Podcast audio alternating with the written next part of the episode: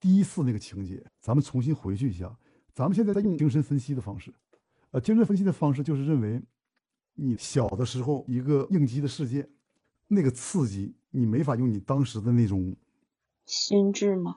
心智很健康的去诠释它。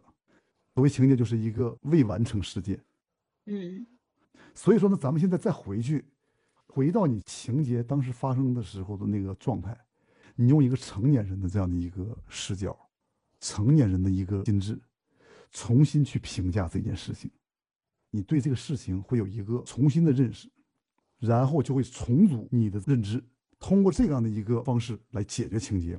精神分析主要是两部分，第一部分让这情节这个无意识意识化。刚才你说你突然觉得这三件事有联系了，就相当于这个情节已经从无意识变成意识化了，这是最重要的一个过程。第二个过程，我们现在需要用一个成年人的一个视角去重新再看一下这个事情。你现在用你自己的理解，你觉得当年你四五岁解剖那个小老鼠，你母亲的那个解释，你觉得有道理吗？我觉得有道理，但是说的有点重了。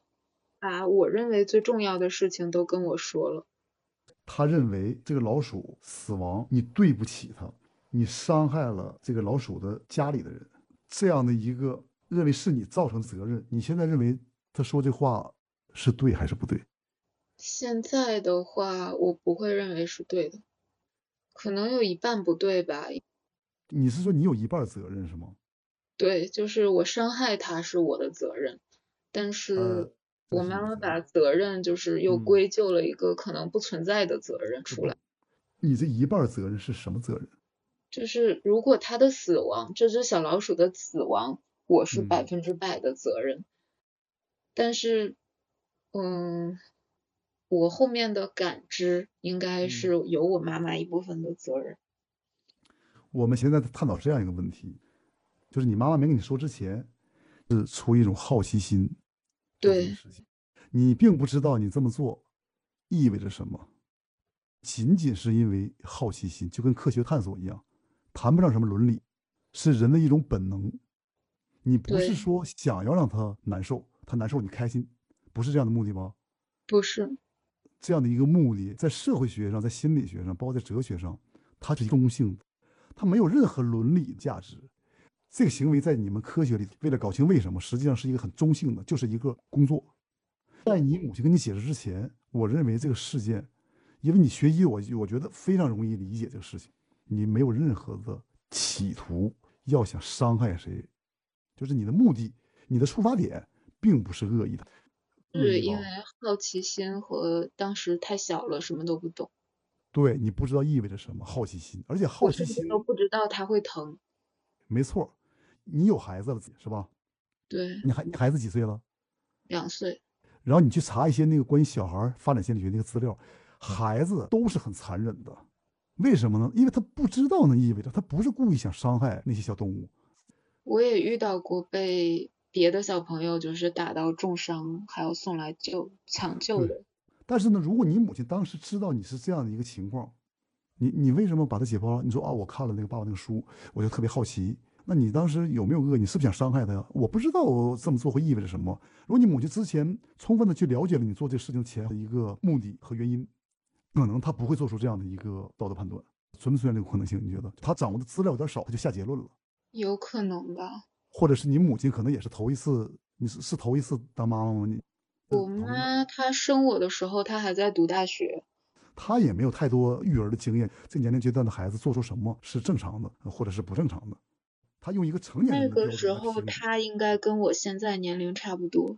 对他当时的知识，可能也没有能足够认识到小孩子在这个年龄做出的事情是正常的还是不正常的，不由自主的，哎，用一种成年人的标准，也是想让你了解更多。就是这两种可能都是存在，但你要去问你母亲，是吧？如果你很关心这个问题，他可能早就不记得这件事情了。对对对，但是呢，对于一个孩子得到的这种冲击，可能是很大的。然后到了十七八岁这个制服事件的时候，这个事件太像以前那个事件了。其实不是说想要联系，而是说这件事情会在我潜意识当中联系在一起。对，是一种自动的潜意识的一种。是这个意思。是，就是这个活动给你四五岁的那个情节啊，注入了能量，唤起了他的那种感受，但是你并不知道他跟以前的事情是一个什么关系。然后我们分析了这么多关于这个十七八岁这个事情的，还仍然解决不了它，就在于它不是那个真正的起因吗？对，真正的原因，真正的情节不在那儿，它是被触发的那个表现，而真正的情节就是那个老鼠那个事情。也可能在那四五岁之前，你已经是一个会比较容易把责任往身上揽，因为你提到过，你母亲也是被他的母亲溺爱长大的，是类似这样的，呃，什么事很多事情都不会做，你他有点被惯坏的那种。你觉得你母亲是一个任何事情容易过分的把责任揽在身上，还是说，呃，容易把有些责任推出去？他很喜欢推责任。对，在一个家庭里头，如果父母有一个人容易过多的承担责任，那么孩子有可能责任感就差。那如果一个父母经常把责任推给外界，那么孩子有的时候就会承担一个比较多的责任，甚至可能跟遗传都有关系。但我觉得这不重要，至少你也发现了你容易有这种情况。对，以及这样的一个模式在幼年经历里它起到一个什么作用，它和情节里是个什么关系？所以咱们现在也完成了用成年人的眼光重新看待这件事情。现在你重新得出个结论：这个小老鼠的死，你有责任还是没有责任？觉得如果现在非要说的话，小老鼠的死是我做的，但不是我的责任。你没有责任？你确定你没有责任？因为我当时不知道会死，而给我灌输了这个概念的是我爸，他在教学生的时候，他带着我去了手术室。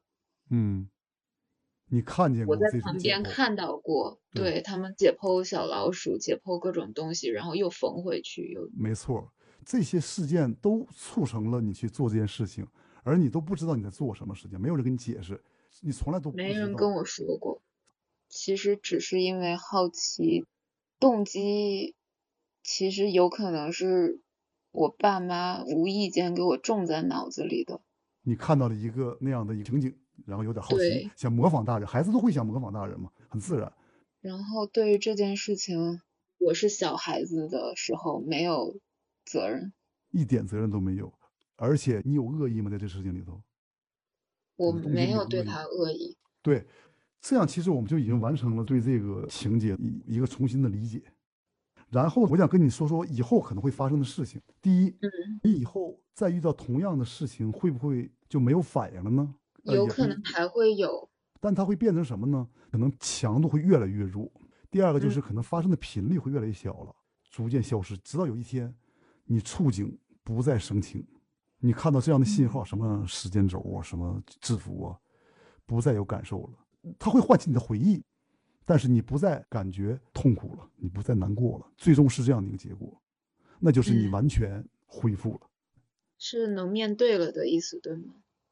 面对是一种理性，就是你理智上认为要面对这个事情，不是这个，而是一种就是你很自然的这个反应。情绪反应就减弱了，甚至到最后消退了。情绪是一种无意识的，这个你能应该能理解吧？嗯，我的意思是说可以和谐共处的意思。好，咱们现在做个练习。你现在闭上眼，当我说你又看到那个制服，你脑海中出现了这个制服，出现了吗？你就告诉我。没有。好，咱们换一个时间轴。你以前听到这词儿不是有反应吗？你再想象一下，那个葬礼那天那个人回头跟你解释时间轴。回忆起来了吗？没关系，这也说明一个问题。你刚才说我们在讨论这个问题的时候，说时间轴啊，说那个其实是说，就是现在的话是一个有准备的状态。之前你在跟你母亲看电视的时候，无意中看到时间轴，说那种感觉，和现在我再跟你提，让你刚才闭上眼睛去想，还有同样的身体的反应、情绪的反应，就是有什么不同吧？可能没有，没有那种就是很恐惧感。对，这个就是当这个无意识意识化之后的结果。今天我觉得咱们谈到这儿就已经就可以了。天，我大概知道了，就是说很多事情，其实其他的也不一定真的会让我完全记住一辈子，但是我大概理解了，说很多事情是不可控的。还有就是要稍微知道责任的归属，这个。之前没有人跟我讲过这个问题，所以大概这个是最有帮助的一件事情。你可以把复杂问题写下来，把复杂问题分解开。那咱们今天谈的，你还有什么疑问和问题吗？